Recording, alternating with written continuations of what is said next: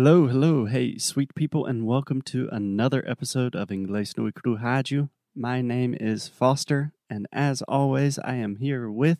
Alexia. Hello, everyone, and welcome back. Welcome back. Welcome to another episode. Welcome to the show. How are you, Foster? I am doing pretty well. A little bit sleepy, perhaps have a little bit of a cold, but not too bad. Yeah, What about you? me too. I think I am about the same. Okay, so this week on the show, we have and I miss you. and I miss you too, Mama. Mm, Mucho, muito. mucho, mucho, très mucho. Okay, this is a show about learning English. so let's get on with it. So, this week on the show, we have been talking about teachers and more specifically, what makes a good teacher, what constitutes good teaching. Alexia and I have been sharing some of our personal experiences taking language classes and teaching language classes. And yeah, I wanted to continue that conversation because I have a lot of opinions on the subject. Of course you do. Okay, so yesterday, Alexia, we talked about, we mentioned this idea of scaffolding. Do you remember that? yes, I do. I do remember that. Then you um, asked me to guess what scaffolding uh, means, and I didn't. So I think that you're going to explain that to us today. you are correct. But before we do that, let's take a quick look at the pronunciation of the word scaffolding. Scaffolding. Yes, the stress is on the first syllable, and that first vowel sound is the ah, very open ah, like cat, hat, master, scaffold, scaffolding. Scaffolding. Yeah. And to be honest, this is not a very common word. In most situations, we use this to talk about like pieces of construction. I believe in Portuguese you say andaime. Andaime. Andaime. Yeah. Yeah, it's not something you need to know, but it is a word that exists when talking about construction, and it's also a word that teachers use sometime. Okay? Okay. But not necessarily the most important word for your vocabulary and conversation, but the concept is really important, and that's what we're focusing on today. Perfect. Okay, so in the linguistic community, Alexia, as you know, there is often a lot of debate, a lot of nuances about things that really are not that important. So essentially, scaffolding just means supporting the student, giving the student support. Okay. Okay, I I'm thinking uh, like right now I'm just wondering how to use this word in a phrase. okay, don't worry about that right now I know because but I was wondering. Yeah. Honestly, you're probably not going to use this word in a phrase.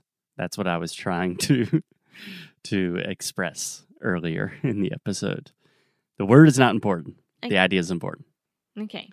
Okay, so obviously you can support students in many different ways. And one of the most common uses of the idea of educational or instructional scaffolding is what we call graded readers. Do you know what that is? No, I don't. Um, okay. I imagine you probably do. You just don't know the term. So, a graded reader is something, it's a piece of text where the language is modified to fit a specific level of the language. Does that make sense? Uh no. it does not make sense. Okay, so imagine like children's books, books for little kids, right? right. children's books do not contain very sophisticated language, correct? Correct. Because kids do not have that vocabulary. So we only use words that kids will probably know, right? Mhm. So as teachers, we tend to do the same thing. So, for example, if I have a, let's say, a beginner intermediate English student, I'm not going to recommend something like War and Peace or Moby Dick. I'm going to recommend something much easier with more simple vocabulary. Okay, now, and yeah, I mean, now I get it. The idea, of course, I knew it, but I never knew that it would be graded readers, the name of the thing. Yeah. Yeah, I think this is originally a British thing and more of a European framework. So, as you probably know, in Europe, they have what they call the Common Language European Framework, and you can assess your language level and the way that they approach it. They have A1, A2, B1, B2, C1, C2. A1 is a beginner. Yeah. C2 is totally fluent, right? Yeah, yeah, yeah. It was a way that they used to to do on my English school. Cool. Yeah, at British Council. No, English school. Um, where I learned English. Gotcha. Okay, so just to clarify, these things exist. So, for example, let's say you are a beginner, you can get specific books or resources that are designed for A1 or A2 students. So, most of the vocabulary is not easy, but relatively understandable for you. Okay. Okay, so that first general idea makes sense to you. Yeah, of course. I mean, we had to provide what the student needs, right? So we can't we can give them more than he's capable of understanding. And the more that you need to start including during the classes and etc is organically and not like hey there you go here's a book i want you to read it and then give me a text about it and this student won't be able to read because he doesn't know the words and it won't make sense for him Exactly. Yeah. So, with the technical academic definition of scaffolding, really the idea is you identify where your student is and you teach them and give them resources that are just a little bit higher, a little bit outside of their level, so they're consistently learning. But as modern language teachers, we don't really need to give people like specific texts for specific levels and use graded textbooks and all of these things. We just kind of intuitively know how to do this, yeah exactly right? So, yeah intuitively, as a teacher, you understand like, okay, my student is struggling in this area, so I need to give a little bit of extra support, or my student is doing really well in this area of their English, so I need to push them a little bit. Mm-hmm. Because as we were talking about during the other episodes, I mean, we are having a relationship with this student, right? So you know this student a lot and you know what to work with. Yeah, exactly. Can I give you a quick recommendation? I love that you say recommendation and not correction. It is a recommendation. There is no such thing as a correction. okay, you may correct me uh, more or give me your recommendation. Thank you. I may do my job. I appreciate it. so I believe you said um, something like, I know my student a lot. uh huh. So when we talk about knowing people, generally we say, I know them well or I know someone very well. When you say a lot, it has the idea of numbers, like I have a lot of bananas. But when you're talking about a relationship, I know someone very well. Okay? Okay. Okay. Okie dokie. So let's try to get practical here. We've been talking about some technical scaffolding bullshit. Let's get to the good stuff. So, one easy way you can support your students, and all teachers should do this, is with sensory cues or sensory like indications. Do you understand the idea of sensory scaffolding? I think I do because sensory is sensorial, right? To be interactive, you should include like images and sounds and smells and etc.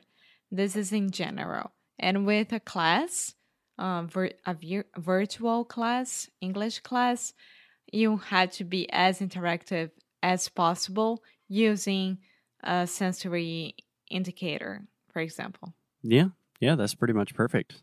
And this is much more difficult nowadays that pretty much everyone is teaching virtually. I can imagine those kindergarten teachers and like first graders must be so difficult for them. Yeah, I is- we can't get into this subject because I will talk a lot and get very um very frustrated, but yes, I cannot imagine taking care of like 40 small children and having to learn how to teach online at the same time. It's so difficult. Like I've been teaching online for almost 10 years and I'm still not very good at it. It- yeah, because people forget that a lot of teachers who are teaching online, they can't give like one-on-one classes, like live classes. Yeah. And those who are very, very used to live classes, most of them, they have a lot of difficulties to give online classes. It's completely different. Yeah, yeah, it's a totally different game.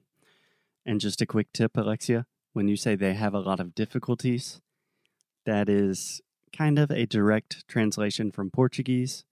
The most natural way to say this is they struggle or they have a really hard time with or they have a difficult time with, but eles têm dificuldades. That's kind of a direct Portuguese translation. Okay. Cool. Yeah, so this idea of transmitting sensory information to your student, that's just a very technical way of saying, okay, your student can see you, they can hear you. Virtually, they cannot, you know, smell you probably. But the the signs that you are giving them are very, very important. So, for example, visual cues like facial movements, If- Mhm. you are smiling, if your eyes are big and look happy, this is reaffirming to the student, okay, now I'm doing I'm doing well. But sometimes if the student's maybe not doing well, you can perhaps kind of raise your hand or kind of raise an eyebrow, like, eh, don't know if that's right.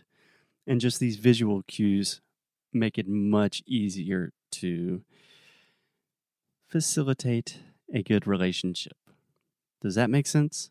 Yeah, I would even include like the place that you're teaching from. It's very like when I change places, for example, when I'm here and then I am at our co working, right? Every time that I change places, all my students are like, Where are you? What are you doing there? They love knowing that. Yeah, absolutely. And some teachers really like to create like a professional atmosphere, especially virtually. Like maybe they will be wearing nice clothes and have a nice background. Me personally, I try to do a mix. So I have like my instruments in the background. so you can see I'm a cool guy. I'm relaxed, but also I'm taking notes. I'm being serious. But this idea with giving your student signs, I even do this much more directly. So I have specific physical signs for specific problems that our students make. Does that make sense? Um, I think so. I mean, I'm trying to guess what are those signs. It's kind of crazy. I just started doing this naturally over the years, but essentially it's like training students like a dog.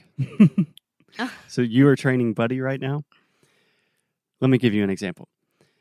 So, Alexia, you know that many, many Brazilians, most Brazilians have a lot of trouble with closing their mouth completely with the final Ah, you use your sound. hand. You use your hand. Exactly. I know that sign a lot.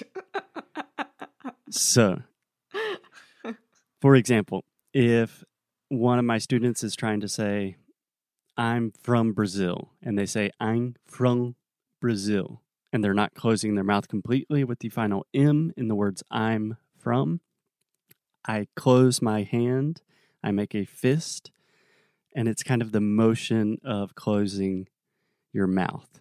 yeah, like grabbing something. Exactly. And after I do that a few times and I say final M and I do that same physical motion in the next class, I don't have to say anything. I just very subtly make that motion with my hand and they automatically know, ah, I need to close my mouth. Faz ser o encantador de humanos. Okay, on that note, I think we should end this very discombobulated episode. and tomorrow we will be back with a more prepared episode. It will be our last day talking about teachers, and then we will start talking about you, the students. Okie dokie. Bye.